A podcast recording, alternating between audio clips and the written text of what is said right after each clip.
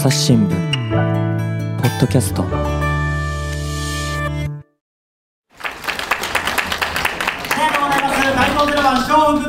りが務めさせていただきます。よろしくお願いいたします。あれ、もう笑っていただいてください。小福亭醤油と申しましてね、醤油ではございませんので、これよう間違えられるんでございます。学校寄せ、小学生の前でね、落語す。ることが多いんです。小学生の前で。えー朝日新聞の岸上渉です、えー本日はですね神戸市のですね、まあ、旧市街って言ったらいいんですかね新海地というところにあります、えー落語の常設寄せ気楽館というところにお邪魔させていただいております、はい。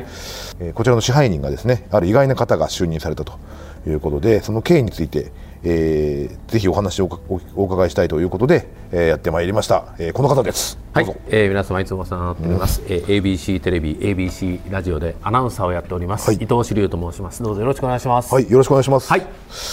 えー、シリウスさんと言いますと、はえー、30年余りですね、ABC の方でプロ野球のね、ええ。実況をされてて、えー、つい昨日一昨日までそうです。日本シリーズもやってて、日本シリーズ第4戦4を戦ね私やってましたよね。あのすごい大山のはい。サヨナラのはい。試合、4時間6分でしたね。ね、あのただでさえ長いのにっていうところで。いや最後勝ててよかったなという試合でしたが、まあ、はい。ちょっとプロ野球の話はちょっと別の収録でたっぷりお伺いしてる、はい。するとしてですね、えーっと今日は支配人にえーなられたということのお話をですね、はい。えーっといろいろお聞きしていきたいと思っています。えーっと早速ですが、まあ冒頭ね、はい。寄席のねこうオープニングの雰囲気といいますか、はい。あのお客さんの各種が入ったりとかっていう、ちょっと雰囲気をお届けしましたけれども。えーっとこちらの支配人になりましたという記事が出てたのが、はい。えー今年の7月でした、えーこのこれシーズン真っ只中っていう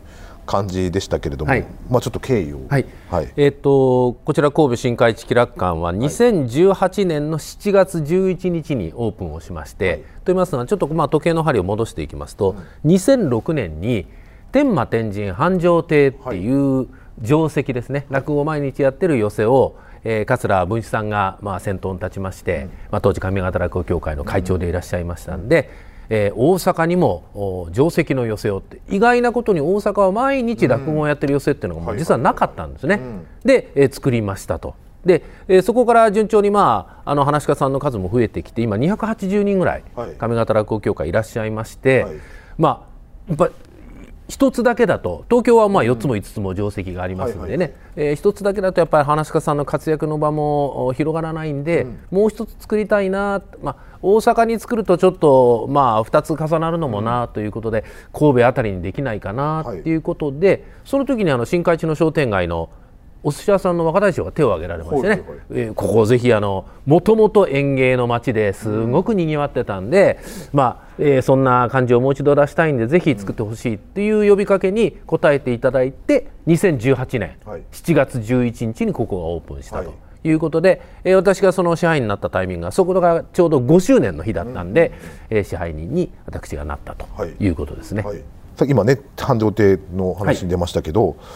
あのまあ、運営されてるのは上方落語協会さんがはいはい建てたというか、田中さんとして入ってるような感じですかね。えっとまあ大方は、もう日本中の落語ファンの皆さんから寄付を募ってはいはい建物を建てた、で大阪天満宮さんの土地をお借りしているという形式なんですね、はい。あそこね。繁盛亭はね。はい、そうです。はい。で、こちらは、えーもう新海地の地元の方の、まあ、土地をまさにお借りして、はい。えー建物はここ新海地まちづくり NPO っていう NPO が運営をしておりまして、はい。まあ、阪神・淡路大震災で大変な被害を受けたエリアでもありますんで、そこから町をもう一度作っていこうという流れの中で、えー2018年の7月11日に、はい。新新海地まちづくり NPO が、まあ、主催する形の小屋を作ったっていうことですね。なるほどです。で、まあ、まずそのこの新海地という町、えっ、となかなか関西にゆかりのない方は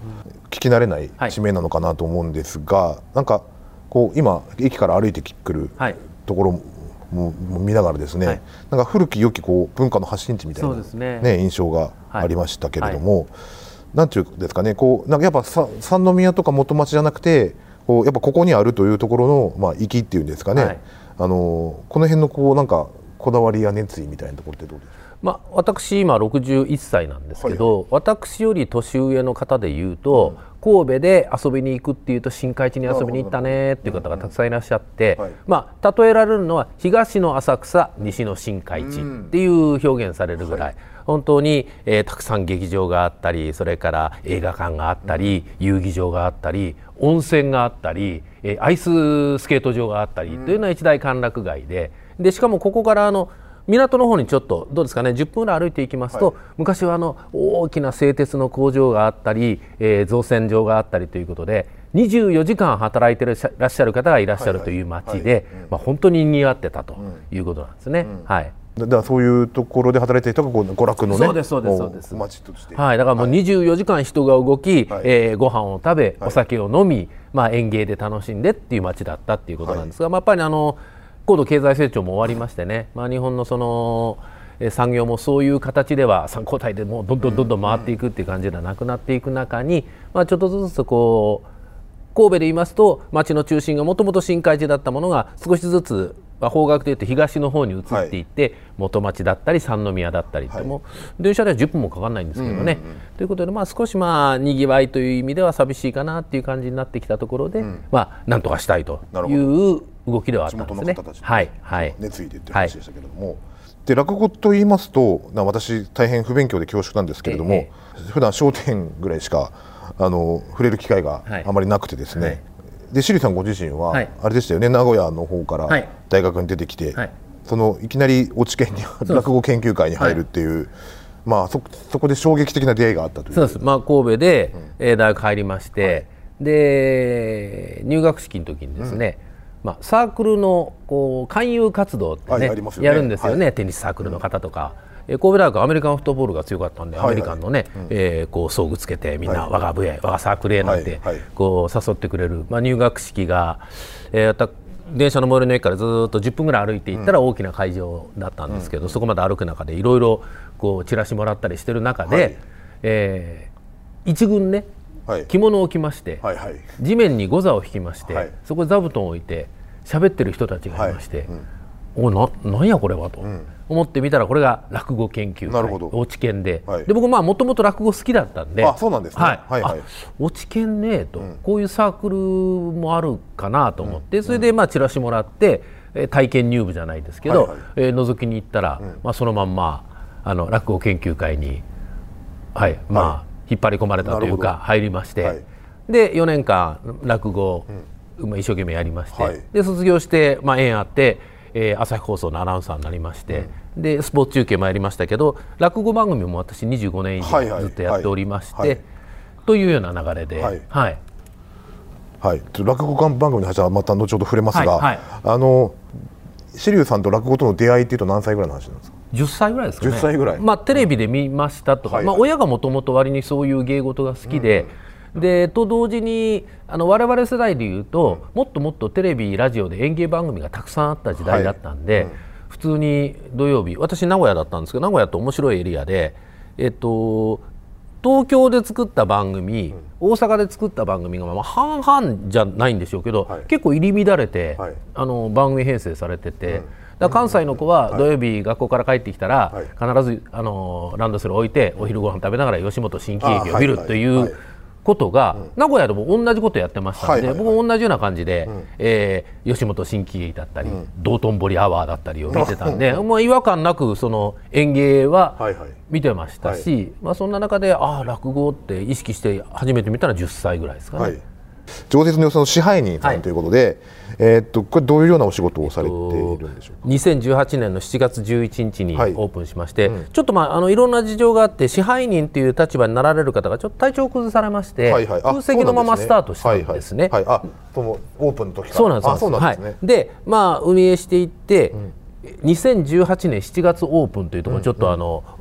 頭に置いていただくと、はいはい。そこから1年少々で、コロナの世の中がやって来てましたね。きてしまってまあ何でもそうですけど、安定してね皆さんにおなじみいただいてこそ、特に毎日毎日落語やってななんて良さは、はいはい。良さは皆さんのこう習慣として覚えていただいてこその小屋だったのが、2020年はもう合計でいうと150日ぐらいはい。閉じなきゃいけないという状況で、そこからももう人数制限して、寄せなのに、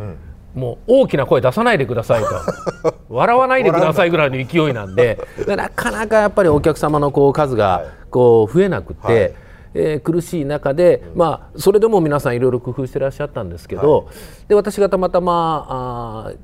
今年の3月で今勤めてる朝日放送テレビ定年するっていう時に実はあのこちらの新海地気楽館にもうこれはもう本当にまあ、運命って運命なんですけど、私があの神戸大学で落ち研やってた時の先輩が世代的にはまあ早めにあの、はいはい、定年迎えて、はい、彼はまあ広告代理店にいたんですけど、はいはい、えー、そこを辞してこのキラカの、まあ、運営に携わってて、うん、やっぱり苦しんで、うん、えー、伊藤手伝ってくれないかっていう声を、はい、まああ定年を先駆ける78か月ぐらい前に、はい、まあ、声をかけていただいて、うん、でいやまあ無理ですと、うん、まあ、ご案内のようにアナウンサーっていうのはね、うん、まあ、自分で言うのもなんですけども華やかには見えますけど、はい、まあまあ周りの方に準備していただいて、うん、その上に乗っかってやる仕事なんでね、でパフォーマンスは一生懸命するけど、はい、もう寄せの運営ってもうまさにこうこう下でね下のこう準備をして、はい、でお膳立てをして、うん、えー、目配りして、っていうようなことってまあ恥ずかしながらやったことないんで、いやもう気持ちとしては応援しますけど。って言って何度かお断りしたんですけど、はい、まあ、でもやっぱり本当に苦しいと。はい、でまあ、大げさなこと言うと、うん、せっかく寄席小屋を念願かなって神戸にこれ実はあ1976年に最後神戸松竹っていう、うん、あの演芸館が閉じてから、はいはい、もうですから40年以上なかったものがようやく復活したのに、うん、もう5年も経たずに立ち行かなくなるなんていうことは絶対あってはいけないし、はいはいはいそれでいいのかって言われまして、うん、でもそう言われた時に僕神戸の大学で落語を覚えて、うん、まあ縁あってちょっとおしゃべりの仕事もさせていただいてて、はい、もう本当にその運営のお仕事なんてできないですけど、はい、まあ僕がまあお手伝いすることで、うん、まあ最初からまあ支配人という肩書きでやってくれって言われて、まあそれは分かりましたと、何もできないですけど、まあ僕が行くことによってまあ引き算にはならないですよね、マイナスにはならないので。まあ、爆発的にできることは増えないけど、まあ、1つでも2つでもプラスになるんだったらと思って、うん、えー、最終的にまあお引き受けしたっていうことですね。はい、はい、この収録してる場所がですね、はい、そのまさしく客席のところに座らせて、はい、楽観の客席ねすごくここなんかすごく音の響きがすごくい。いですし、でこのシート見てくださいシートの色、はい、色色？はい、はい、あ青いです、ね、はい。こあのいわゆる映画館とか、うんうん、あの劇場であんまりこの鮮やかな青って使わないんですけど、はい、もう神戸ブルーをなるほど。海や空のブルーをイメージして、はい、200席少々なんですけれども、はい、まあ、本当に神戸らしさで、皆さんにこう明るくゆったり楽しんでいただこうっていう、寄せなんですよ、はい、まあ、まさにそのあの席であの座席で今お話しさせていただいてるんですけど、ね、今ちょうどね、ね、そうですよね。昼席が始まろうかっていうところなんで、はい、スタッフや裏方さんがそろそろお囃子鳴らしたりするような時間なんですけどね、ちょっとねガチャガチャする音が入ってますけど、ね、いやいいですよ雰囲気、ね、まあ、ちょっと雰囲気のね、一つとして、えーと、楽しんでいただけたらなと思いますが正直どうですか？その楽しいとこと難しいとことあるかなと思うんですけど、えー、今やってみてまあ難しいとこだらけですね、うん、やっぱりうんお客様にたくさん入っていただくためにでお客様にそのたくさん入っていただいて楽しんでいただくっていうためにやってるんですけど、うん、やっぱあの神戸新海地ってなかなかやっぱその関西にお住まいの方も、はい、うん、行ったことないですっていう方が結構な数いらっしゃって、はい、もう昔は本当一大歓楽街だったんですけど、で同時に神戸市民でもえその新海地、まあ、まあ新海神戸市民は新海地ぐらいご存知ですけど、はいはい、新海地に寄せ小屋ってあるんですか、はい、っていう方がいる、つまりまあ5年前にできたけどコロナになって、うん、なかなかここでこう賑やかなイベントなんてのも起こせなかったので、っていうこともありましてだからまず、まあ、来ていただく知っていただくっていうことをまずやらなきゃいけないっていう段階なんで、本当に難しいんですけど、でももう毎日毎日こう話し家さんがこうベテランから、もう若いまだ20代二十歳ほどぐらいの話し家さんまでいらっしゃって、はいはい、でも演じるこうなんていうんですかね思いとか熱意は一緒で、まあ、そういう背中見てでやっぱお客さんにわーっと笑っていただくと、まあ、楽屋帰ってくる時に、まあ、いい顔して帰ってらっしゃるわけですよ話し家さん、そうするとやっぱあこういうお手伝いをね、ちょっとこうまあ背中を押すようなお仕事させていただいて嬉しいなと思うこともあって、まああのしんどいかしんどくないかって言ったらしんどいですけど、楽しいか楽しくないかって言われると楽しいですね、はい。まあ楽しいのが勝ってる、うん。まあそうですね、でまず若手の落語家さんの最近の傾向みたいな話はまたちょっと後ほどはい。お伺いするとして、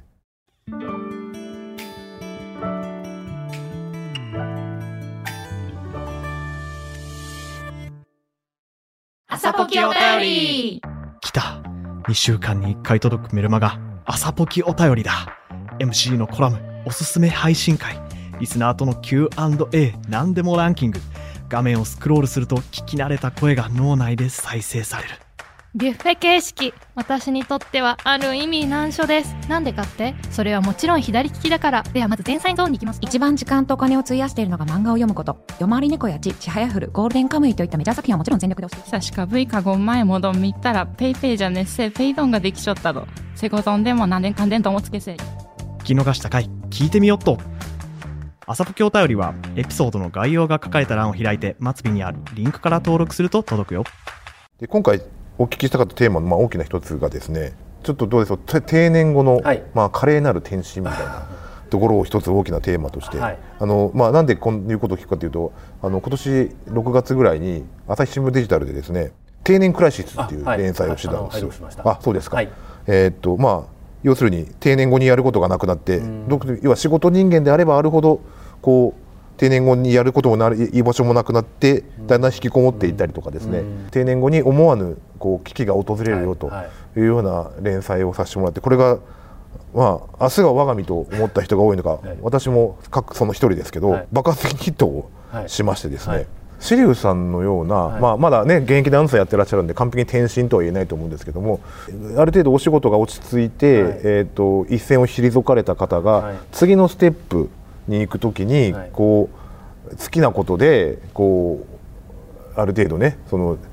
にこう時間と知恵をというか避けるというかそういうような人生っていうのは理性的だよな、なんて思ったりしてたんですよ。まあどうすれば この 難しい。ええ。難しいですね、シリウさんのような定年後が描けるのかなまあ、私はたまたまたまたま本当に、まあ好きな芸事はい。があったっていうことですよね、まあ、落語って本当に好きで、まあ、アナウンサーの仕事になるきっかけも、まあ、おそらく落語を一生懸命やってた時に、あおしゃべりってっていうのもありまして、はい。で実際アナウンサーのお仕事をしていく時に、やっぱりその語るとかで特にまあ私ども ABC はラジオがございまして、はいはい。ラジオの世界ってやっぱ想像力の世界なんですよね。よね。はい。うん。えー言葉で言うことによってつまりラジオを聞いてらっしゃる方は私の顔もわからないし、でも私が喋ってる顔をイメージしたりえー喋ってる空間をイメージしたり、私がご報告してることを映像も何もないのにはいはい。頭の中で想像してくださるって、まさに落語と同じだったんで、まあその仕事を一生懸命やってるうちにまあ一方で落語も、まあ、ほぼほぼ仕事にこう直結するようなことになっててで60歳っていうタイミングになった時に確かにこの話もらった時無理だと思いながら、あでも仕事はどっかで切れますけど、はい。でも落語が好きだっていうのはずっと切れていかないしでね。そううん。でかつせっかく僕がまあ本当に育った神戸っていう町に寄せができたのに、これが危機であるって言った時には、あのやっぱそこに携わらなきゃいけないなっていう気持ちにもなれましたし、なんかうまく言えないですけど、あとまあ同時にあの今 ABC テレビラジオの仕事と、この気楽館の仕事と、はい。まあ並行なかなかしてやってるんです掛け持ち大変ですよねあの、はい。ABC は週休2日でやってますので、まあ月のうちまあ月2日なんですよ。だから月のうち20日間は ABC の仕事をして、で残りの10日は気楽館ではい。落語の仕事をやってるっていう感じなんですけど、これやっぱりまあ周りの理解っていうか、それもす欠かせないと思うんですね、まあちょっと恥ずかしながらですけど、まあ、家族もまあ好きならやったらっていう感じで、まあ、応援してくれてますし、はい。あとまあ私が所属してる ABC テレビという会社も、まあ、副業、はい。今いろんな社会的に注目されてますけど、まあ、世の中のためになるなら、うん。これ地域創生って ABC 言ってますけど、まあ、街がにぎわうためにあの伊藤さんが手伝いたいんだったら、もう ABC も応援しますよっていうような感じで言ってくれてますんで、はい。まあ本当なんていうんですかね周りの理解っていうのはすごく大事なのかなっていうふうに思いますね。はい。はい。はい。まあ、だから自分が成功したかどうかわかんないですけど、これをやれてるのはもう本当に周りの理解っていうのはすごく大きいと思う、まあ、じ自自分だけで思っててもなかなかできないのかなと、そうそう。だ ABC ラジオさんと聞聞いてもいるし、そのラジオの皆局の皆さんともね関わりがある立場としてこれすごくなんか落語っていう伝統芸能をすごく大事にしている局ではありますよね。はい。まあ、それを、まあ、実地でやれるんだったらば、まあまあ、僕の場合 ABC の人間なので、ABC の仕事がおろそかになってはいけないけど、そうでないんだったらあむしろ背中を押しますよっていうことは、はい。あの人事のあの担当者にも言われまして、はいはいはい。もうそれはその代わり自分で健康に十分注意して、はい。あのしっかりやってくださいねっていうことではあったんですけど、うんやっぱりなんかさっきのクライシスで言うと、はいはい。自分でやりたいとか俺こんなことできると思ってるのにっていうんじゃなくて、こう周りにこううまく押してもらえるような状況があるかないかっていうのが実はすごく大きいんじゃないかなっていう気がしますね。いやそうそうなんですよ。それ以前にだからいやわかんないです。チリさんご自身が、まあその波早亭っていうね、はい。あの先ほどに25年でしたっけ、はい。ねやってらっしゃる番組。97年からだから、はい。丸26年はいでしたかね。はい。はい。やってらっしゃる番組もあってでその定年後にその、まあ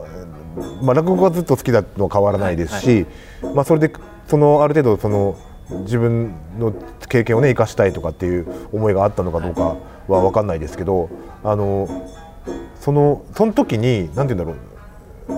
ある程度なビジョンを描いておくというか、はい。なんかそういったところも大事なのかなと思ったりしてるんです。まあ、そのじいさんが実際ビジョンを描いてらっしゃったかどうかビジョンを描くまでではなかったですけど、はいはい。まあそのキラカンの仕事どうだって言われた時に思ったのはやっぱり今あの世の中でそのアイドルを応援する推し推し活動ですね。はい。推し活って言いますけど、おこの仕事の話が来る前は、僕、まあ、神戸住まいもしてますんで、はいえー60歳になって定年になって、もうちょっと時間ができたらそれこそ客として気楽館に、せっかく気楽館できたし、気楽館通って、なんか好きな話家さん見つけて、なんか推し活をしたいなってずっと思ってたんですよ。で、それがまあ仕事としてあの気楽館で仕事をしてくれって言われた時に、でも、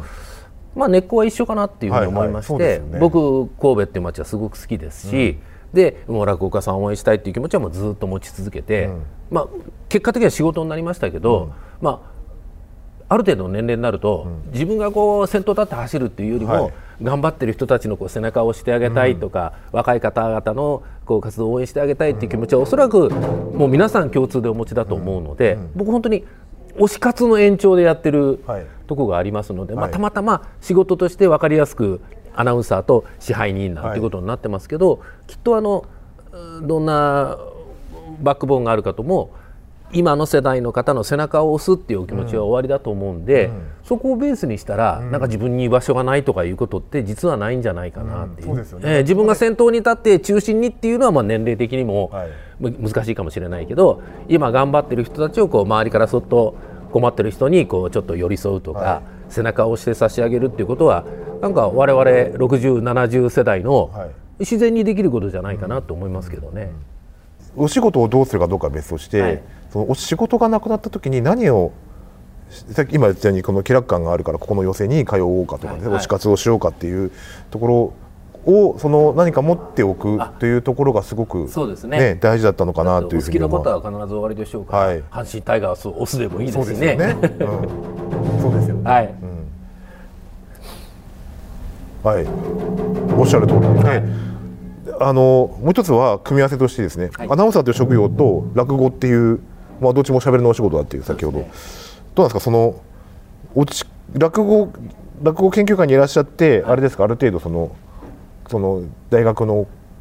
そのサークルの講演みたいなのがはい。あったと思うんですけど、はいそこでこう講座に上がられたりとかやってましたやってましたこう練習もして、はいはい。ちなみに講座名は何とおっしゃった各駅定切符あそうそうだ。はい聞いた あれですか？なんで各駅亭っていう人がいっぱいいたんでしたっけそうですそうです、はい。でそれだから三遊亭とか古今亭みたいな感じはいはいはい。はいで一応まあ大学もう各大学あるんですよ。はい。なんかそうそう。あの明治大学はあのほらスポーツなんかでもなんていうんですかこうコーポレートカラーじゃないですけど大学のカラーは紫紫です、はいはい。紫紺ですよね。紫紺なんであの紫紺亭っていう名前で、はいはい。落研をやってらっしゃるらしいですしね、はい。うん。なんかまあ、はい。そんな感じですよ、はい確かになんとか三遊亭とかの亭とね各駅停車の亭ってはい。字も似てますからね、はい、っていうところもあるのかもしれませんが、はい。はい。だそこでそのなんていうんですかねそのいろんなアナウンサーの方はい。それこそラジオのじ、ねはい。阪神戦の実況とかでも聞きますけど喋、り方って結構まあ基礎はねみんな一緒のところで習うんでしょうけど、あのなんかそれぞれにねはい。芸風というか、はい。まあ、得意分野もあるでしょうし、あのあるいは語彙力の差みたいのもあるでしょうしそのあるいは解説者の方からお話を聞くのがうまいはい人とかもいるでしょうし、っていう中でそのシルさんのお話聞いててそのやっぱりその滑らかさな関係がやっぱ落語から来てるのかなっていう感じはお聞きしててあります。いや若い頃は、はい。これ極力出さないようにって心がけたんですけどなるほど。逆にあの、い。わゆる日本語って心地よい七五調ってあるじゃないですか。あ言いますね。はいはいはい。これってあと昔の野球の実況の方って、うん。すごくなんかうちも打ったり鳥も取ったりとかはいはいはい。玉は点々宇宙観とかね、はいはい。こういう表現されてたんですよ、はい。はいはいこれってすごく心地いいじゃないですか、うん。これって日本人が心地よい、まあ、七五調はいはい。五七調、その何とも言えないその古典の語感を昔のアナウンサーの方すごくやってらっしゃって、うん。で僕若い頃は、ん。それって古臭いから、これはやめようと思ってたんですけど、はい。はい。まさに一周回ってじゃないですけど、はい。そういった先輩方はもう皆さん引退されてって私がまあ61で現役で残った時に、はい。今時のアナウンサーの方は、そういう古典的な七五調を根本的にご存知でないので、はいはい。そういう中継される方がほとんどいなくって、だから逆にあ僕らが意識してやらないと、そういう心地よい、ね。あのはいはい。表現とか中継って残っていかないかなと思って、最近逆に古典的ななあの言い回しは心がけてやってるところはありますね。なるほど、はい。そのままこの間の甲子園でもはい。やってらっしゃるっていう感じですかね。かそれでそうか。いや僕最近ねこう ポッドキャストって始めて、はい。まあ丸。朝日新聞。ポッドキャスト。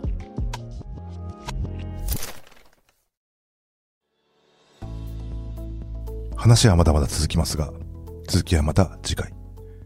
はいということで今日は、えー神戸市の新海地にあります常設幼稚園気楽館というところにお邪魔をして、ABC アナウンサーで、えーこの気楽館のね、はい。支配人でもあります、えー伊藤志龍さんにはい。お話を聞いてきました、はい。なんか、えー、とお知らせがあるとはい。いうことで、あの12月3日の日曜日にですね、はい。えー神戸新海地気楽館で神戸新海地気楽館アワード2023っていうイベントを作りまして、はい。これ入門から15年目から25年目までの、まあ、東京でいうと真打ちになって、まあ、若手真打ちっていうような世代になると思うんですけども、はい。気楽館って開館してまだ5年という若い、えー寄せ小屋でしてぜひあのここでファンの皆さんにそういった若い世代の、まあ、東京でいう真打ち若い世代の話し家さんのナンバーワンを決めていただいて M1 みたいでなことでそうです、みん。なで応援していただこうということで、えーすでに予選を行いまして、はい26人参加をしていただいてこれはもうご来場の皆さんの投票で決勝進出者が5人決まっておりまして、でその5人で12月3日、えー日曜日の夕方6時から、えー、キラッカンアワード。これ会場200人のお客様にお入りいただき、ABC ラジオで生中継をしそれからライブ配信もさせていただいて、で会場の皆さんとラジオをお聞きの皆さんと配信をご覧の皆さんの投票でナンバーワンを決めるという,う、まあ、グランプリですね、はい。をやらせていただきますので、はい。ぜひあのご注目いただいて配信チケットも、えー現在発売しておりますので、よろしくお願いをいたします。はい。こちらのねイベントの、えーリンクのサイトのリンクをね、はい。概要欄の方によろしくお願いします。はい、はい。ありがとうございます。改めまして伊藤志龍さんでした。ありがとうございました。失礼しました。はい、えーということで、えっ、と、最後までお聞きいただきましてありがとうございました。えっ、と、朝日新聞ポッドキャストでは、えー皆さんからの、おえご意見、ご感想をお待ちしております。概要欄のリンク、えーお便りフォーム、えーあるいはコミュニティと、ツイッターのコミュニティもございますので、そちらの方にどしどし問い合わせください。えーまた、えーと、今回のね、配信の、お話の内容に関わる、えーいろんな朝日新聞デジタルの記事もございます。えーこちら有料会員向けのものもございますので、えーこれを機会に、えーベーシックコード980円がございますので、えー会員登録の方もぜひご検討ください。はい、ということで、朝日新聞ポッドキャスト、えー、岸上渡がお送りしました。それではまたお会いしましょう。